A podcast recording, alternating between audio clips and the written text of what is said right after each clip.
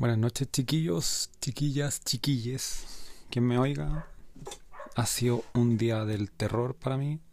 Sorry lo individualista. Acabo de terminar de trabajar y me saltó algo a la duda.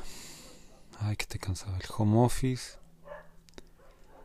Y como lo siguiente, como el la reducción de presupuesto de marketing nos está pasando la máquina los que quedamos en en modo home office.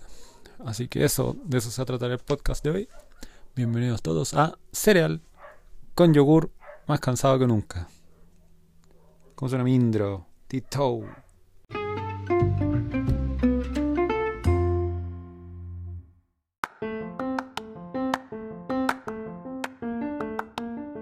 Ya. Comenzamos este nuevo podcast. Contarles primero que súper agradecido por la la aceptación. Nunca pensé que iba a descubrir un nicho tan hermoso como el tema de los podcasts, donde gente quizás desconocida o conocidos o por conocer me han dado su humilde reproducción de video. Muchas gracias a todos ustedes.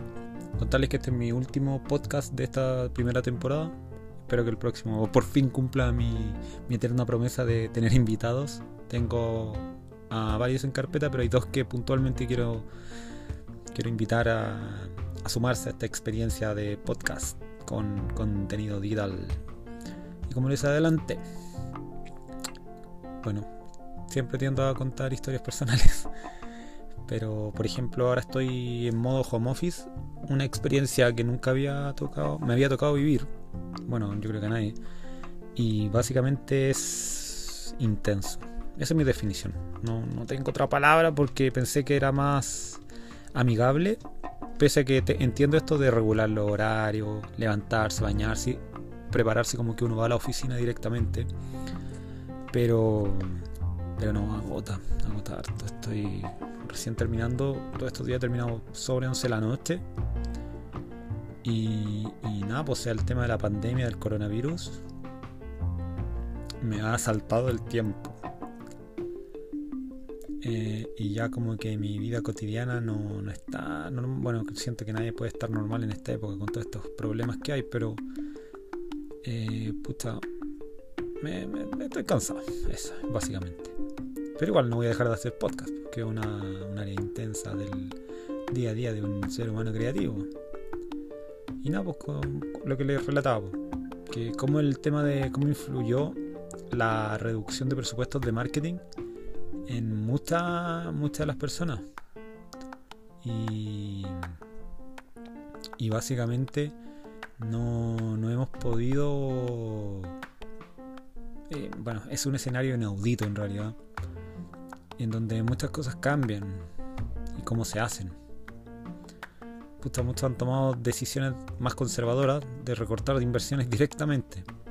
Las previsiones apuntan a la caída de la inversión en publicidad va a ser brutal.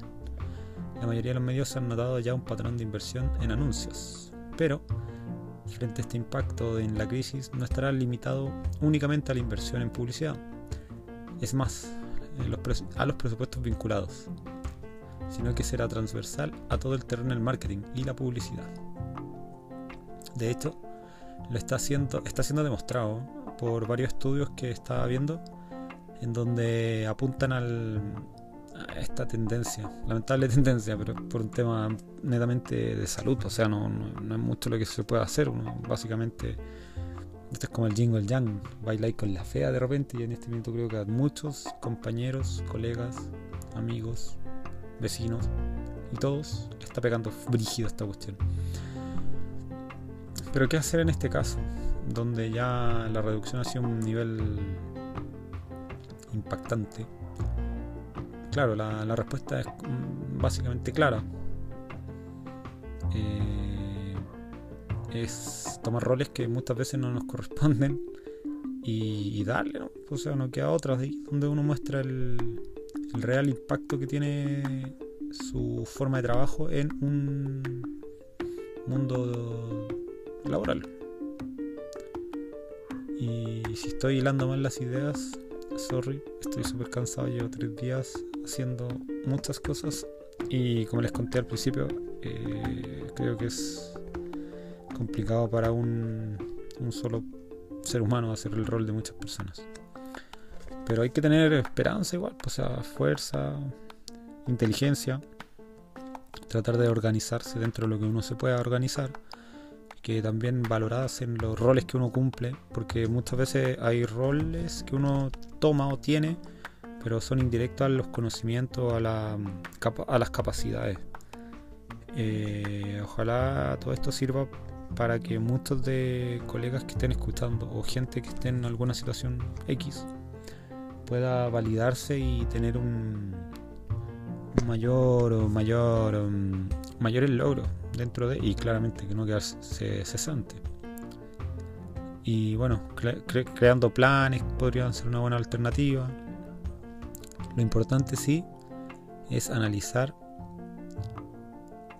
y estar preparado porque esta cosa se viene para largo las organizaciones del marketing están, están básicamente mal preparadas. Bueno, nadie estaba preparado por el impacto que podía generar el COVID-19 en la economía global. Y el sentimiento de los consumidores y la crisis eh, acelera este, estas dificultades. Claramente nos deja atrás mano por ejemplo, nosotros teníamos mucha mucha carne, mucho contenido rico para sacar en la marca, en una de las marcas que llevo, que llevo. Y se fue todo al tacho la basura, básicamente porque apareció el coronavirus, restricciones, que también se entienden. O sea, yo apaño 100, 100 al 100 el tema de la vida por sobre las plata. No, creo que puedes tener mucha plata, pero no vas a poder devolver una vida. ¿Y qué se viene para el futuro? Mira, mirándolo de, este momento, cuando todavía estamos, ni siquiera llegamos a la mitad de la crisis, por lo menos acá en Chile, y no parece nada fácil. O sea, yo creo, calculo que un 30% de las compañías se van a resentir por el coronavirus. Adicional a eso, reducen el volumen y un 10% asume que se verán severamente dañadas. Bueno, lo que podemos prever esto básicamente que esta crisis funcione como un punto de inflexión, en donde habrán un antes y un después del coronavirus para los presupuestos del marketing. Y después de la pandemia llegará el declive, la reducción de gastos, donde resulta crítico que ayudemos a mitigar los riesgos inevitables para eso, para esos presupuestos. Puta que está, está, pero igual es interesante ver cómo vivir una pandemia. Muchas veces uno lo ve en el cine, en las películas, pero nunca pensé en lo personal vivir una, una situación así. Nada, pues, o sea, donde estén, con quien estén, cuídense. Espero poder volver pronto a, hacer mis relatos. Espero que sean interesantes para todos ustedes. Eh, mejorar más mi dicción para quizá en algún futuro poder quién sabe, tener un mejor podcast más llamativo, entretenido, juguetón. Adicional a eso, muchas gracias a todos los que me han escuchado en estos 13 capítulos, creo que son los que llevo. 3, no miento. Bueno, la cantidad que llevo porque ya ni recuerdo. Eh, gracias por las veces que me han escuchado. Me despido eh, sin antes eh, contarles que en la nueva temporada se vienen cosas nuevas.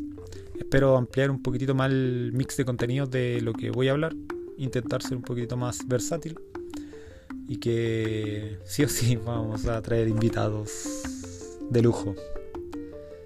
Esto es el cierre de la primera temporada de Cereal con Yogur. Los dejo con un temita, así que ojalá les guste. Chao.